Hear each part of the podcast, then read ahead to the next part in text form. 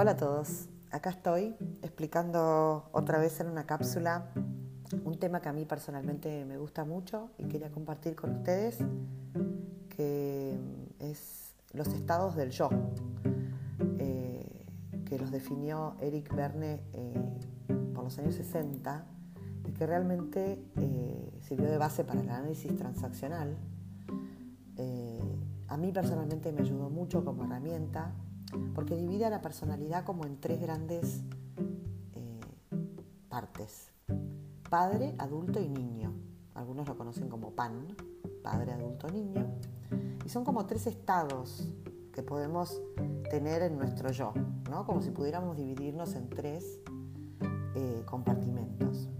El padre es el que aloja las reglas, las opiniones, lo que está bien, lo que está mal, juicios de valor, las creencias. Es como el que rige lo que, lo que debo hacer, ¿no? lo que se debe hacer. El adulto es más bien un organizador de información y toma decisiones, ¿no? Y usa razonamiento lógico, tiene una mirada objetiva de las cosas, toma decisiones y es el que regula un poco al padre y al adulto es el que, el que nos, nos dice qué nos conviene hacer. Y el niño está más enfocado eh, en las emociones, ¿no? En nuestro mundo emocional puro, la intuición, la alegría, el entusiasmo, el enojo, eh, la curiosidad, la creatividad. Eh, gobierna como lo que deseo hacer, ¿no? Entonces, teniendo como estos tres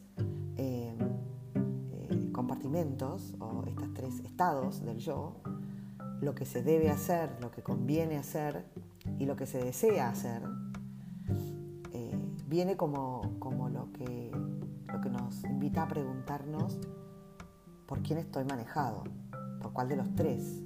¿Tengo uno dominante? ¿Soy rígido como el padre? ¿Soy sensato como el adulto? ¿O soy tremendamente emocional como el niño? Dejo que mis emociones me, gobiernen. Lo ideal, en un mundo ideal en el que, por supuesto, es muy complejo llegar y, no todo el tiempo es así, pero eh, estaría bueno que fuera mayormente así en nuestros días, es que el adulto maneje la situación, ¿no? A esos dos extremos. Eh, porque si, por ejemplo, dejáramos que las reglas, las opiniones, los juicios las creencias eh, nos, gobernaran, eh, seríamos muy rígidos y tendríamos todo nuestro mundo emocional como muy reprimido, que sabemos que no es bueno, que trae consecuencias físicas, emocionales. Y lo mismo con el niño, ¿no? Si estuviéramos gobernados por una marea de impulsos y emociones, tendríamos cierta inmadurez pareciera como que no podemos controlar, que no podemos gerenciarlas. Entonces, lo ideal sería que, el adulto eh, lo pueda controlar, eh, lo pueda regular, ¿no? Y, aplicar a cada, cada uno de estos estados a lo que realmente tiene que aplicarse. Por ejemplo, si yo voy a empezar una clase de canto, o de pintura, o de de algo, un hobby, obviamente que voy a invitar a mi niño a que se exprese y se desarrolle en esos aspectos, ¿no? Porque es como la energía la tengo que tomar de ahí. Ahora bien, si voy a, organizar mi, mi, semana, mi año, mi mes, probablemente utilice mucho del padre.